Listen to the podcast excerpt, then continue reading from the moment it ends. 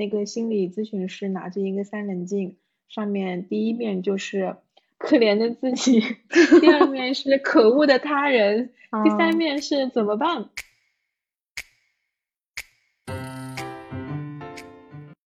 感觉就跟父母的角色就调换了一下嘛，就觉得哎，还真的很好玩。想想想想，觉得哎，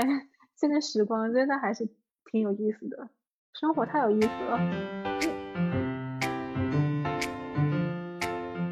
能拆就是可能买个几十本回来拆个一本，就看着看着我的焦虑就消解了。消解完了之后，嗯，好像就就回到了那种正常的工作跟生活状态。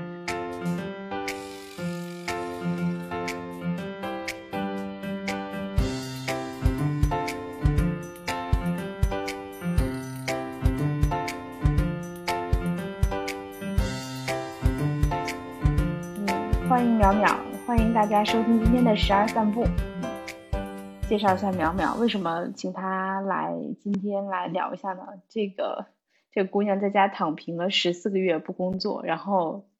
给我得出了一个结论，告诉我原来你的生活没有那么需要钱。嗯，然后就这句话，我就觉得要一定要拉她来 聊一聊到底为什么。淼淼要不要跟大家打个招呼？嗯，好呀，大家好，我是。异常贫穷，但是 依然躺平了十四个月的苗苗，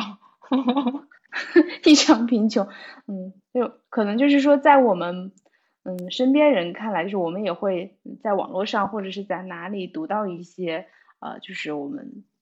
辞职呀、离开工作呀、逃离北上广到大理或到什么地方去，呃，可能是追求追求一些什么生活中的宁静啊，或者是裸辞躺平。或者我们经常嘴上叫着要逃离这个被异化的这个可能性，但是实际行动上还是日复一日的上班打卡。那你是怎么做到，就是在家里真的就不工作了，然后还坦然的过了这么久呢？然后怎么还会给我得出这个结论呢？因为我最好奇的就是你在家里，你没有了现金流收入，你不着急不焦虑吗？呃，那我分享一下我怎么进入到躺平这个状态的啊。就是就是你刚才也有讲嘛，其实去年吧，躺平这个词还挺火的。就就我是觉得越是打工人吧，就越能理解躺平是一个什么样子美好的一个状态。因为你这个词躺平了，就它听起来就特别的休闲，然后又无忧无虑，感觉自己就可以摆脱九九六或者是朝九晚五的工作状态。你拥有了非常多的时间，但我躺平的这些日子里，我有一个非常明确的感觉，或者说是一个比较明确的答案吧。就躺平不是一件很容易的事情，它远没有它这个词带给你的意象那么的休闲。因为实际上，就反正我们过往的社会或者是教育体系已经告诉我们了，就是你的人生是需要前进的。你需要努力奋斗进步，就这些这些东西在你的生命中已经，就我今年三十四了嘛，就在过去的三十多年的时间里，它已经内化到 我的精神里面去了。就所以说实话，就 躺平这件事情，我不能说我躺得很平啊，我只能说是一个半躺平的一种状态。因为在这期间，确实我也思考或者是说实践了一些事情。呃，然后呢，就呃躺平这个状态之所以 就是维持了这么长的时间，可能也跟我第一份工作裸辞呃有关系吧。我第一份工作做了五年的时间，裸辞了之后，在家里面躺了五个月，就这五个月其实是一个很美妙的时光啊，就给了我一个比较好的，对，非常之美妙，就每天你可以睡到自然醒。状态不好的时候，你不用担心啊，我今天要上班了或者怎样，就是你姨妈痛或者是任何其他那种不适的状态，你只要在家里面躺着就可以了。我有过状态真的是，就是相似的经历，但我是完全不一样的状态。就是我有过一段时间是，然后。是找工作的阶段，是在家里，然后当时就是想着好好歇一歇，然后再去慢慢的找一份更适合的，然后跳个槽呀，换个工作。但是当时的状态我特别特别焦虑，啊，也可能是因为我家里有宝宝，所以我每天都是在外面呃去休息，或者是在咖啡馆里，然后在面试和去面试和准备面试的路上，我完全没有体会到你说的这种美好。那那你的状态确实跟我们不一样，我确实有我就是目前来讲比较特殊的一个点，就是我未婚，然后我也没有就是房租的压力，因为我跟我父母住在一起嘛，就所以相对来讲的话，算是一个比较轻松的姿态吧。就是所以第一份工作裸辞了之后，其实是带给我一个非常美好的一个经历。然后进入了第二份工作，然后一直到第三份工作，就是尤其是第二，因为因为第三份工作的话，就是突然之间项目解散，所以就进入了躺平的状态。然后第二份工作呢，就是当时其实做的不是特别开心，天天 在我的一些微信群里面散发一些负能量，跟大家讲我的领导多么多么的不好，然后我们公司多么多么的就傻。然后怎么怎么样，然后觉得自己依然选择留在这个环境中的自己是多么多么的无奈，就进入了进入进入到了一个职业倦怠期。对，然后之前看那个就是呃被讨厌的勇气，不是是是阿德勒的心理学吧？它里面讲了吗？那个心理咨询师拿着一个三棱镜，上面第一面就是。可怜的自己，第二面是可恶的他人，第三面是怎么办？然后我当时那个状态就全部在哇，好可怜啊，然后别人都好可恶啊，就是第三个怎么办呢？就是我一直没有达到，就是真正的去实行啊，就天天在各种群里面散发负能量，然后最后我自己都觉得我自己其实挺讨厌的，就别人上班上的好好的，需要去接收你的负面能量，凭什么？就这种状态也特别不好，所以当时就想说，我干脆辞职吧。但是呢，心里面又会有一点压力。就我当时已经是，呃，是三十一吧，那个时候，就我刷一些简历什么，就是招聘网站，其实有带给我一些心理压力。我能做什么？怎么办啊？感觉这份工作做的就是既不开心，又没有什么样的成果，会不会有人要我啊？就是其实也挺恐慌的，直到。有一天，就是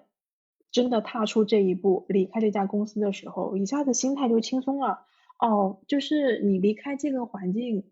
其实是一个，就是你可以说是突然吧，也可以说是一个自然而然的事情。因为我已经忍够了，已经确定我不想要在这个环境里边待着了，然后正好有机会可以出去。就没有想很多，你就出去了。所以很多时候我是觉得，你觉得自己好像没有选择，其实是没有一个你满意的选择而已。就是当你这个机会真的到眼前了之后，其实你就去了。这就是我躺平的，就是这么一个心路历程吧。就是从一开始到现在，其实不是说呃一下子就决定要躺平过这样子的生活，而是说之前其实已经积累了一些呃。在家里躺的一些比较愉悦的体验，然后也在过去公司里面积累到了一些就是算是不太好的一些负面情绪吧，然后就是自然而然的就进入到了这种状态，而且我可能确实是属于那种脸皮比较厚，心理压力就是感觉没有那么大的人，再加上我确实也没有就是房租、房贷，然后小朋友的压力，所以进入到这个状态的话。就是也挺巧合吧，机缘巧合，对。所以其实你是在平衡了自己的开支，觉得自己在一定时间段内是能够承受的。也就是说，如果放到普通人身上，能够明确自己每个月的最低开支是多少的话，也是可以尝试的，对吗？可以这么理解。对，我是这么讲的，因为我在就是这么长的时间里面。所以有有很多时间可以跟我的小伙伴们约会啊什么之类的，就他们问的 最多的一个问题就是啊你哪来的钱？就是就是你怎么能够躺这么长时间你还不去工作啊？你不感到焦虑吗？就是就这样子的问题，就很直白就问我说你哪来那么多钱？哪里来的底气和自信？哎，确实是，就是其实说实话，就是因为是公司解散的状态嘛，所以当时也拿了赔偿金的。以我之前的消费水平来讲的话，就是这个赔偿金其实很快也就花完了，但是呢，呃，依然能够躺平，主要是我可能渐渐明白了钱在生活中的一个状态吧。就我过去觉得自己特别贫穷，就反正属就是虽然工作了这么多年，我也属于那种不是很有钱的那一类。你想啊，既没有房子，就虽然没有房贷，但是我同时也没有房房子啊，对不对？没有任何的资产，又不买车，也没有什么特别名贵的东西，但钱都花去哪里了呢？就我在这段时间里面，我好像明白了这件事情。就我老觉得自己好像，嗯，很穷，是因为我确实买了一些 莫名其妙、乱七八糟的东西，所以我存不住钱。因为在家里躺的时间长了嘛，就是就是，嗯，有一天就开始整理自己的书柜呀，然后这些东西，就整理了之后，我就发现，咦，我有一些书竟然买了两本，甚至是三本。我觉得很无语，对，天呐，我怎么会干这样子的事情？就是买了之后也不看，就是因为确实在家里面躺的时间长了之后，心里面有一点点焦虑，然后焦虑了之后就开开始买很多书，然后也去报名上一些班什么之类的，就营造出一种看起来很努力的状态。当然，这种状态不是说躺平了之后才出现的。就其实，在我过去的工作经历跟生活状态中，其实也出现过。就比如说工作中遇到了一些挫折，生活中有一些什么社交难题，我就会买这类的书回来看。就可能拆，就是可能买个几十本回来拆个一本，就看着看着我的焦虑就消解了。消解完了之后，嗯，好像就就回到了那种正常的工作跟生活状态。然后，所以那些书全部放在书柜里面，就再也不会再翻开了。就这一次，我就是完完全全的把书柜里面所有的书都拿出来整理了。因为你大概多少本书？上千本，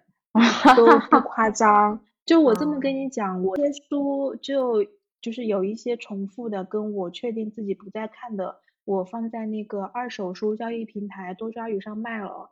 我现在已经卖了六百多块钱了。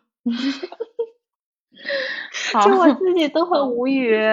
嗯，是不是？所以，所以但然后除了出这些东西之外，我也顺带便整理了我衣柜里的衣服，就几麻袋几麻袋的，就这么整理出来。我是确定我不再喜欢了，不再会想要穿它们了。再加上书房里面堆积的一些东西，是以前就蹲直播间贪便宜的时候买的好几箱的纸巾。然后洗衣液，然后面膜，甚至姨妈巾，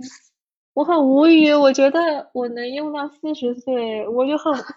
就是我现在想想我就很头大，过期了吧肯定会，就我怎么能够囤积这么多东西呢？好卖我一部分吧。哎，我觉得行，帮你消化一点之类。的，我就很无语，我怎么搞了这么多东西在就是身边，就是。关键是你知道，就是以目前的房价来讲，就这样子的，就是我们家地段还算可以，就是以就是这个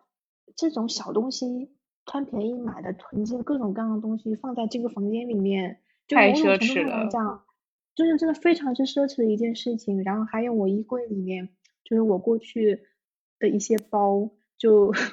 就是也买过比较贵的一些包，甚至有一个包买回来是一只纯。对，是一只纯白色的包，就当时买的时候，对它有很多的计划啊什么之类的。但是因为它是纯白色的，我出门带它，我就怕它脏了，所以一直到现在为止，我买了应该有四五年了吧，从来没有背出去过。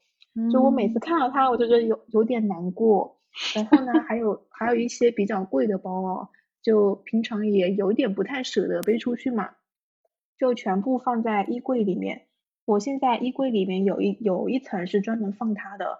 就我每次整理衣柜的时候，我都需要给它腾地方。其实我自己也觉得，哎，好奇怪啊，我为什么要做这样的事情？真的，我太奇怪了。所以我就开始下定决心说，我要整理它，或者是说我要清减一部分的东西。嗯，就是我就会看了，就是关于就是整理东西这方面，是有断舍离，对，就是，但是我以前断舍离的时候，只能断到，只能做到断根，啊不，我以前做断舍离的时候，只能做到舍根离，把东西整理出来扔掉。过一段时间，哇，我又重新看到些新的东西，把它收到生活中间。就它不是一个，就是很好的一个实践。是后来我是觉得是因为我可能思想上没有没有跟上，就行动上反正我就是照抄别人嘛。但是思想上其实我我并不觉得这是一个很好的改变，或者说我也没有体会到它带给我的一些快乐吧。最后又固态就是附身嘛，变成了这个样子。所以这一次的话，我就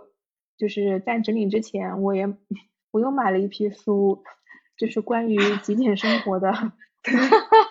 就是为了过上极简生活，我买了极简生活相关的书，就是这么一个混混乱的逻辑。然后甚至我还就是订购了一本，就是关于就是 freegan。就是免费主义的一些书，然后也在小红书还有这是什么上呃，freegan 的话就是是在国外年轻人中间比较流行的一个概念，翻译过来的话是免费主义。他们提倡以一种嗯不消费，就是或者说是少消费的形式，然后呢去过自己想要的生活。他们比较嗯受人关注的一个举动，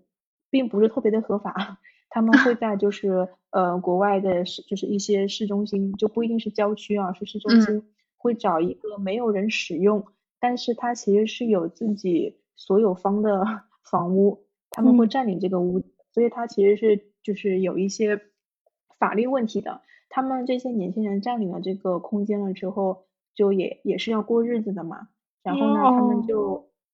对他们就会用。嗯，比如说是去收购那些菜市场，就是不再新鲜的蔬菜，就是因为他们要丢弃废弃了嘛，所以就可能免费送给他们，或者是说以很低的价格购买它们，以及面包店当天卖不完的，呃，就是要处理掉的一些面包，然后就可能几麻袋几麻袋这么买，然后以及一些就是呃专门收集二手衣服呀，或者是说那种嗯别人不要的衣服的那种，就是。废弃厂里边会去呃买他们的衣服或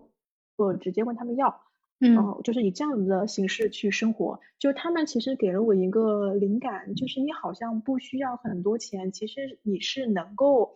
就是过日子的。所以我就是就是接受到了这样子的概念之后，我其实也在观察我自己的生活，再加上我整理出来了那么多的书，然后囤积了那么多的东西，然后以及。嗯，我的一些那些衣服呀，扔掉的东西，其实我其实是很心疼的。但与此同时，我也很明确的知道，我好像并没有因为我拥有的这些东西而变得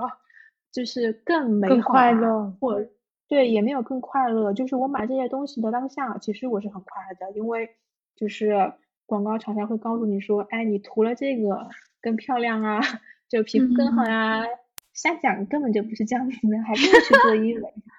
嗯，真的，我我现在对这些贵价的护肤品已经就是有一点免疫了，就觉得你花大几千的块钱，你不如去医院里面做一个医美项目，真的是差不多的价格，就没有必要，就是就是以这么多年的我的经验来讲，对我的皮肤没有什么改善，真的没有什么太大的改善，还是去做有有这个钱不如去做医美，别搞这些这这些东西了。就是那你现在？的变化是？难道没有钱，或者是你你现在你觉得每个月最少多少钱你就可以生活呢？呃，我现在关于钱是这么想的，就是嗯，过去我也不知道自己赚钱要干嘛，但我大概知道自己想要赚钱的原因是因为想要过更好的生活，比如说我也想要拥有别人拥有的那个包，买漂亮的衣服、好看的口红以及其他任何。就是现在呢，我就觉得你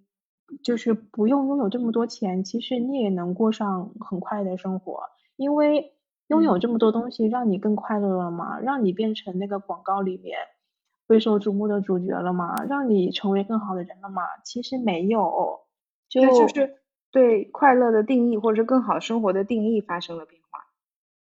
对，确实有一点，就是我现在很明确的感觉到。就是我如果看了一本对我有帮助的书，我能够感受到我跟作者有共鸣，这种快乐要比我当就是我买东西快乐更多，而且这种快乐是能够长久持续的。我过去买那些东西之所以能够 在书房里面堆积如山，是因为买完了之后那个快乐就消失了。消费的当下，我把钱花出去了，快乐回来了，然后就立马就消散了。但是我获得一些别的快乐，比如说出去社交，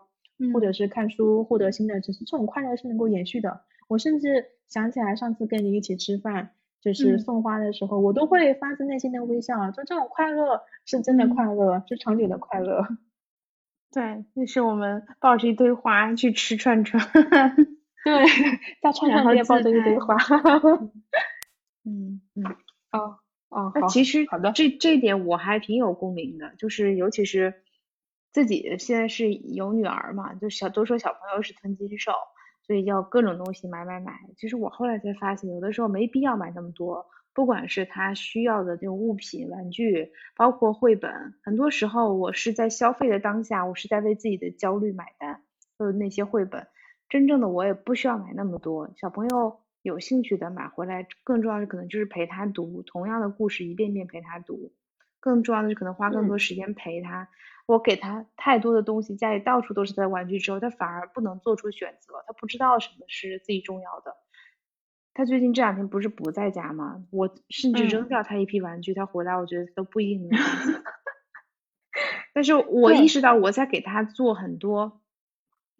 嗯，没有帮助他的东西，反而是给他增加了很多负担，让他的生活里多了很多不必要的杂物。他也看不到一个清爽舒适的环境，然后他也不能把他的兴趣和信心或者是他的意念集中在当下无聊的事情上，让他去。享受这种无聊，然后去享受这种可以自己发呆的快乐。我很担心，其实就是他现在就已经被我塞满，那以后他就不能自己主动寻求快乐。包括你刚才说说的那些书也好，衣服也好，就是我也有这样的，就是甚至买来的衣服不穿，只是做了一个搬运的行为，只是满足了当时下单的那一刻的想象，然后就发现它并没有任何其他的实际的用途。对，因为它满足了你的想象，就是你仿佛那一下子就能变成，就是那个画面中那个人，他好像能缓解你当时的焦虑。包括给小朋友买玩具，买很多很多的绘本，因为就是你可能会觉得，就是这样子的行为是能够对他更好，或者是怎样。但是说实话，就是某种程度上也算是一个比较自私的一个行为，因为你花了钱之后，其实。就既缓解了自己的焦虑，好像又能够就是弥补一些觉得自己好像没有时间陪他的一些歉疚感吧。就主要其实我觉得还是为了要满足自己啦。但是你如果就是像你刚才说的那样，就是时间长了之后，你在整理这些东西的过程中间，你就会发现啊，其实挺浪费的。好像他想要的东西并不是玩具，而是陪伴。就是对于钱来讲的话，我觉得也是差不多的感觉。就是钱，我得说，它真的就是非常极度 十分的重要。但是其实你真的过上了没那么有钱的生活，因为有没有钱其实通过对比出来的嘛。所以其实你没有你想象中那么需要钱。就我们赚钱为了什么呢？其实就是为了想要生活的更好，对不对？就是，但是呢，问题在于，就是现在钱成了你生活的更好。变成了一个唯一的答案，这就是一个很大的问题。因为你要赚钱，你必你势必得要牺牲自己的自由跟时间，那就等于你没有自己的生活。你用这些自由跟时间去交换钱，那你本身想要赚钱是干什么的？是为了要获得更好的生活，对不对？那你现在已经没有了生活，你什么时候能够 获得更好的生活呢？所以这个逻辑，我现在是觉得有一点点奇怪的。就这，这也是我观察我妈妈的，就是 退休生活得出来的一个感悟。我我妈我妈是比较典型的广场舞，不能说老太太吧，广场舞阿姨。然后这个阿姨呢，嗯，给自己搞了，就她已经学会了化妆，反正就还是我手把手教的。但是这个学生。不太行，就每次 就把化妆品使劲的往自己脸上抹，那个脸涂的那个白雾，然后那个眉毛把自己画不好，画成了蜡笔小新，就就非常执着于给自己涂一些腮红，就我爸每次看到他都会很害怕。他嗯对，然后他最近还还给自己买了一些衣服，就他已经很会玩淘宝了，就是淘宝下单跟客服吵架啊什么的，包括就是退货什么的，玩的玩的可溜了。小区的阿姨买什么东西或者退货都会找他问怎么办怎么办什么之类的。他最近给自己买了一件桃红色带爱心的衣服，到家的时候我以为那个衣服是给我买的，我我还心想说。不行哎，我接受不了这样子的衣服。结果我自作多情，那是他给自己买的，就他要穿的衣服。我我 都我都真的是当场就已经有一点很无语了。然后呢，他就是跟我一块上吉他班，因为我就是想学吉他嘛。他跟我一块上吉他班，是我的同学。呃，他们之前就是就是老年大学还没有放假的时候。一天到晚我看不到他人，从礼拜一到礼拜五上课的时候，他就中间礼拜三休息半天，其他时候我都见不到他人。去上那个什么呃文化课，什么物理科普课，就现在这些阿姨还要上物理课，我也很就是不知道怎么说了。然后他还自己报了一个就是走秀班，平常周末还要跟着那个广场舞的队伍去排练啊什么之类的。我就觉得这个老太太啊，不对，我不能这么讲。我觉得这个阿姨，哇，她她日子过得好潇洒啊，绝对就是我退休了之后，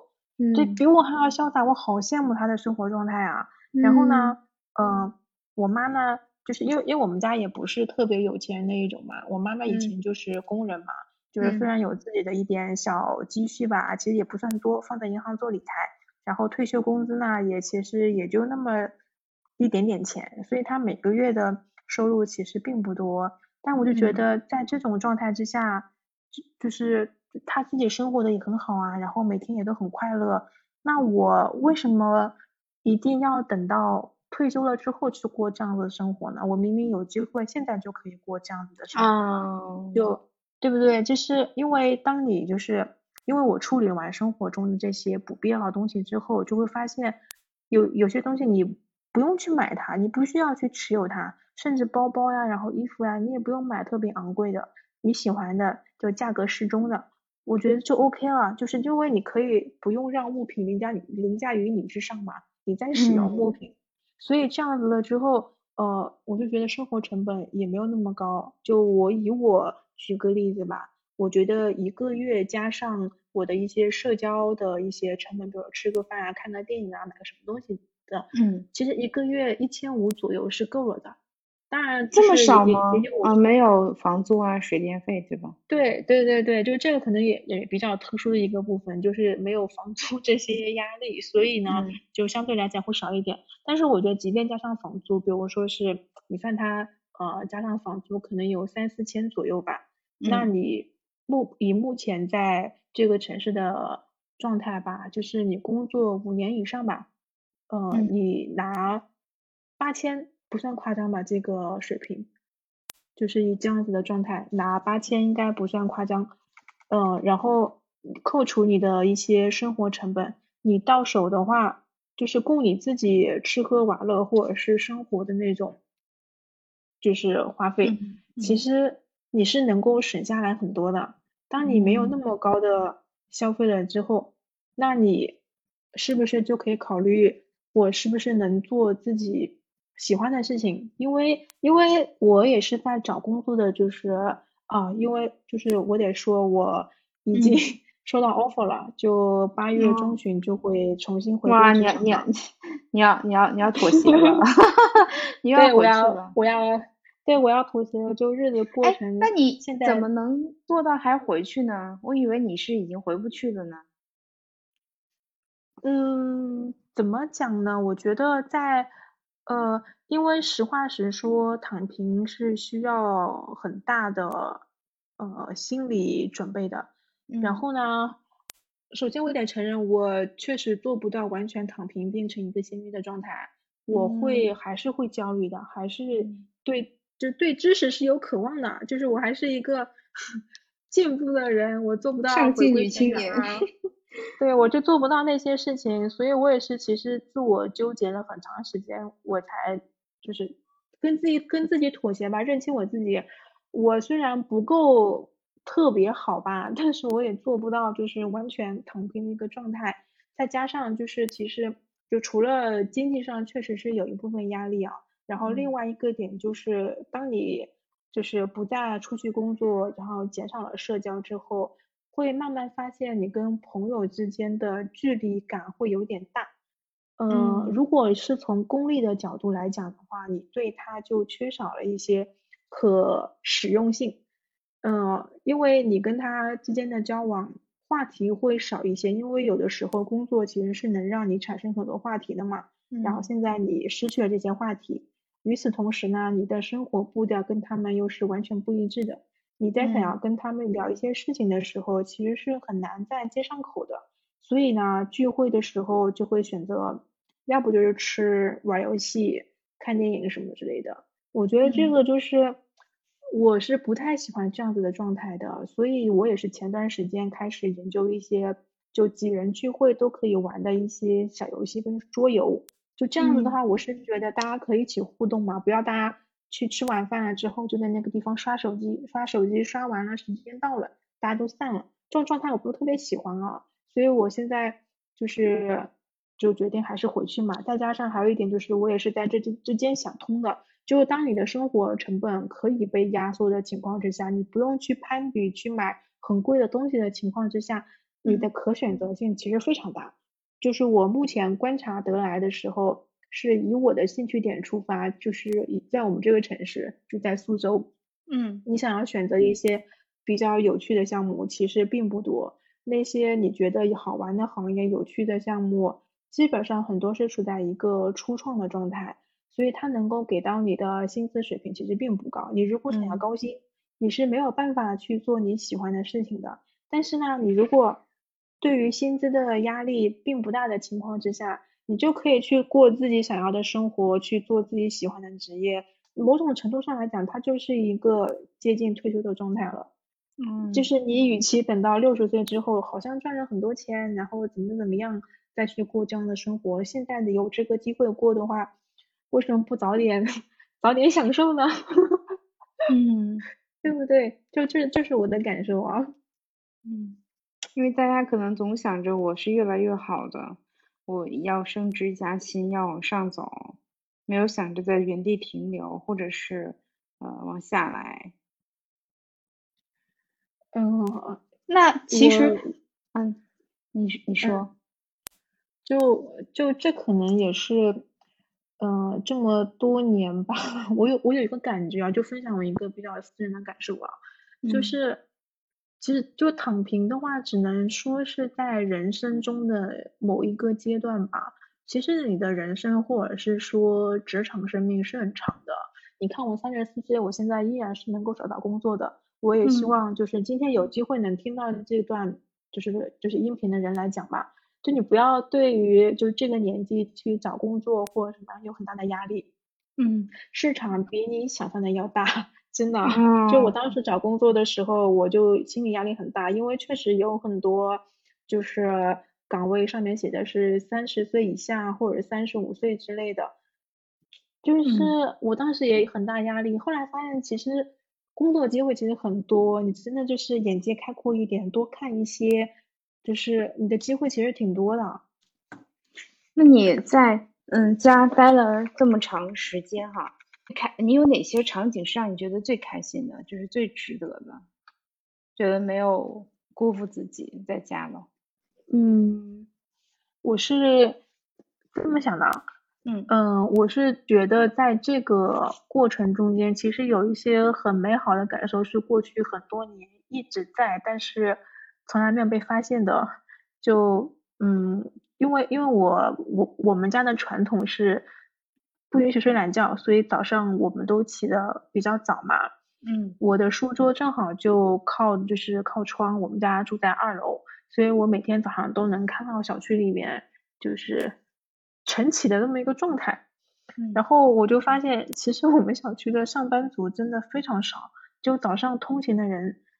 太少了，我觉得很就很奇妙，所以我想说，那么多不上班的人吗？对，怎么有那么多不上班的人啊？然后我们小区也不是一个老年人小区啊，怎么会有这么多人不用去上班？所以我就觉得是不是也影响到我不想上班这么一个状态？嗯，然后再加上就是就就我分享几个就是我觉得嗯特别美好的一个体验吧，就是过去我是觉得在忙碌的状态之下从来没有见过，或者是说比较。麻对他们已经麻木的一个状态，但是当你重新拥有了很多时间了之后，嗯，你就好像突然之间就能感受到，就比如说我们附近就是在修地铁嘛，地铁施工，就有几次我走过那附近的时候，我就发现你刚挖出来的泥土，因为不在动工嘛，你刚挖出来的泥土就很巧，我有一天是晴天路过那里的，然后后来第二天下雨了，我就发现，咦。这两次经过的时候，那个地方的味道不一样。就晴天的时候，那个土刚挖出来的时候，就是有一种青草味跟土啊灰尘的味道，其实混在一起，就是你能够感觉到这其实是一种很阳光的味道。但下雨天的那个味道就很不一样，它除了有青草气跟那种土味之外，你还能闻到一种发酸的味道。就那个酸味，我到现在我还是能够想得起来的。就那一瞬间，我就觉得，咦，我怎么会有这样子的嗅觉呢？我以前从来没有发现我能够闻到这样子的味道。就是后来，就是我就是有有一天我午睡的时候，我就在发呆，因为我也没有很大的压力，说我 一定要睡着或者怎么样，就算是躺一躺也可以。我就躺在那里，然后窗帘的话我就留了个缝，就是怕太暗了之后我真的就是一睡不醒。就那天正好是大中午的，大中午的，就是阳光就很烈嘛，正好是因为我床，因为我靠窗，就是靠，就是因为我床是靠窗的嘛，正好它那个外面有棵树，它那个树影就投射在墙上，就风一吹，然后那个地方的影子就晃一下，然后就看呆了。正好是有云飘过的时候，咦，那个影子就变得非常之淡了。就我那天一看就看了好久，因为也不着急睡觉嘛。就是后来呢，就是那天下午后来就也下雨了。就我个我个人是非常喜欢下雨天的，就尤其喜欢下雨天的时候，你还能躺在床上。天呐，这简直就是人间再好不过的一种享受了，真的。就我后来，我后来就写了一小段话去。记录当时的心情，哎呀，不要怕尴尬，我给大家念一念。嗯，好的。呃，真的有有点有有点羞涩，是是这样子的，就就就真实记录我当时的感受。嗯。雨后的阳光正好。嗯。想把地上的光捡起来，串一串晶莹水晶的链子。当我沉沉入睡。点缀梦里未知的静谧，我天呐，鸡皮疙瘩起来了啊！嗯，我听着已经不想去上班了，不想工作了。嗯，就这真的是一个特别幸福的状态。就我以前有看一些就是呃传记吧，就在日本生活过，因为日本是一个很快节奏的生活嘛。然后当时作者有分享一个体验，就是发现，在特别繁忙的城市里面，人的道德算是一种美德吧，应该不能算道德，算是美德，其实会变得比较低，因为大家都很忙碌，其实没有人能够停下来去帮助你干什么，给你指个路，或者是做一些别的帮助什么之类，因为大家的时间很值钱，所以当你拥有了很长或者是很大面积的。空白时间了之后，你就那个心态就完全不一样了。就是我以前从来没有觉得我是这么容易被感动的人，现在我就觉得，咦，生活中间常常存在一些感动。就过去，就是难道过去的十来年中间，每天不是同样的阳光跟那棵树树的影子照进来吗？就是这样子的。可是我从来没有关注过它，去体验过它，甚至确实也没有机会去体验它。但是。这段时间就给了我这样子美好的体验吧，就即便我上班了，就就不知道未来这份工作做的怎么样了，我尽量把它做做好。就我也肯定是会在过去的，就是在未来的很多年里面，我也依然会怀念这段时这段时光，然后去记得它这段时光。确实给了我非常大的关于生活美好的感触吧。嗯，就是在工位上被困在工位上的我，听着十分羡慕。就我经常也会想着，我是不是停下来？但是我最近的状态是我因为眼睛有点发炎，然后导致没有上班，然后我确实也看不太清，我就在家呃办公，其实是请假，但是我整个人根本停不下来，我甚至连自己午睡我都觉得好奢侈，我的时间好像不应该用来这样子，那时间用来做什么比较好？我也没有答案，然后我就告诉自己。你就体验一下浪费时间的感觉，然后我就躺在床上发呆，然后一个小时过去了，哇，我觉得我不想 上班了，嗯，然后我再爬起来给自己做晚饭，然后煮了碗拉面，然后去，对，就很久没有去这么精心的给自己准备过一顿饭了，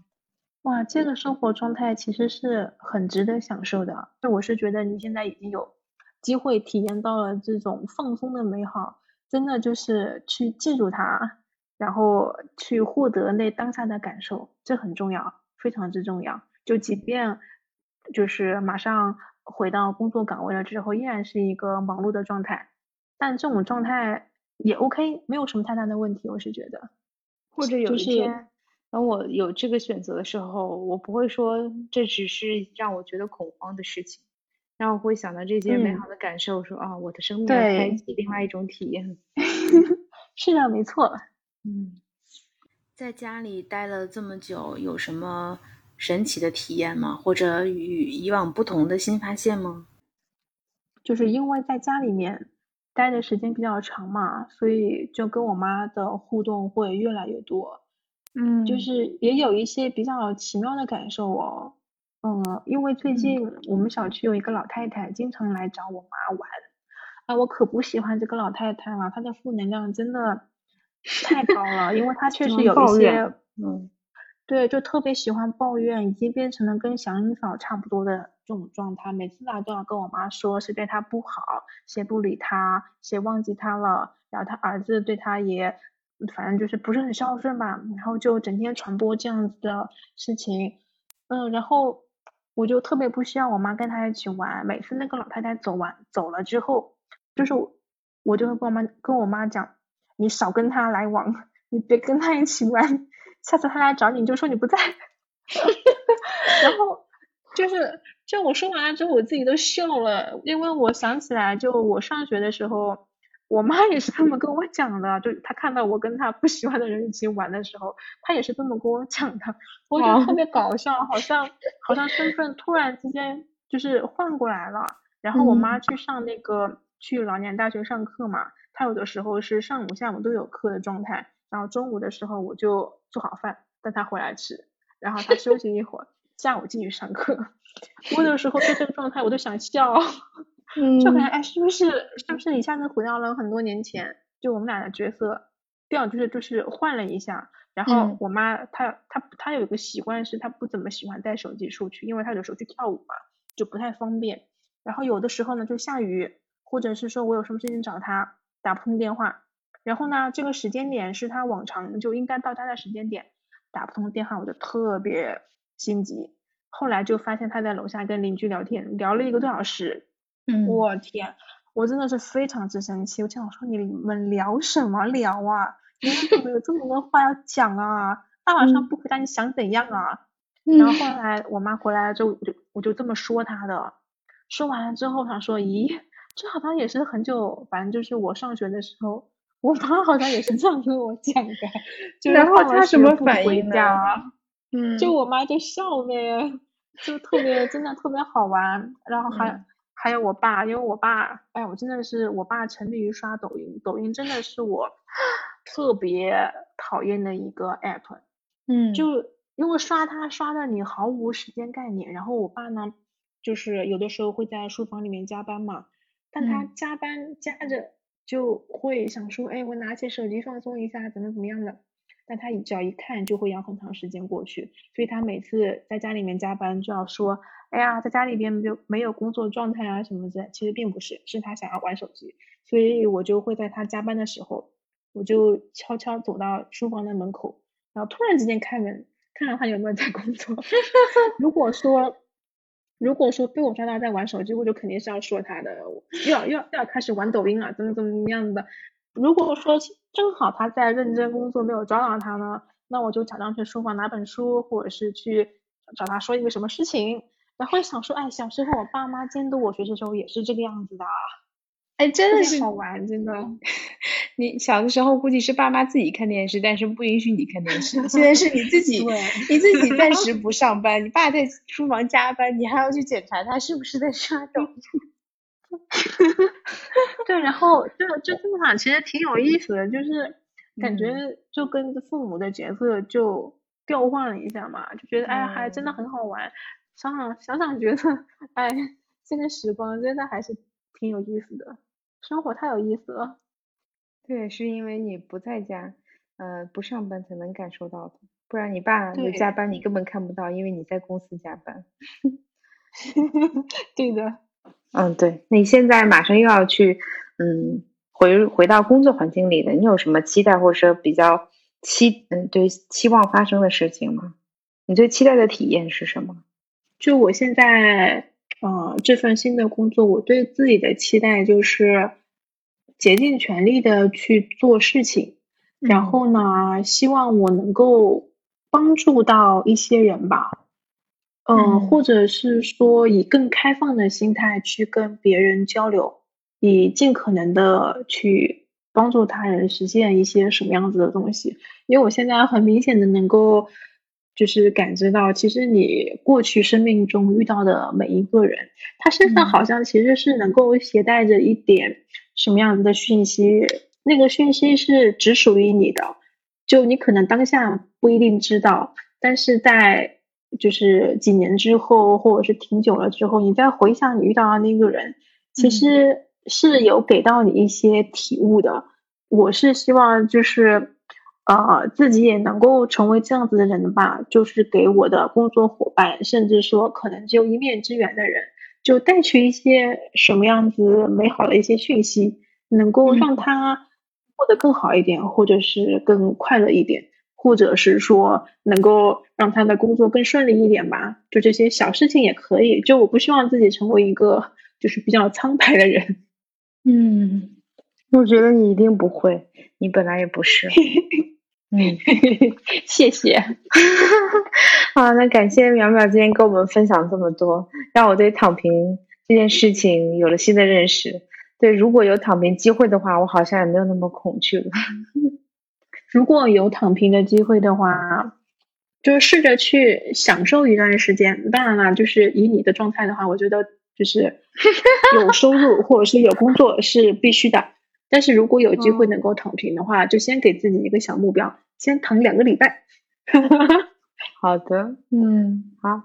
那谢谢淼淼。嗯，不客气哦。嗯，我是不是应不应该说不客气？我应该说也谢谢大家 听我们的音频。对，那我们下次有机会可以再嗯，就是其他的话题再聊一聊。OK。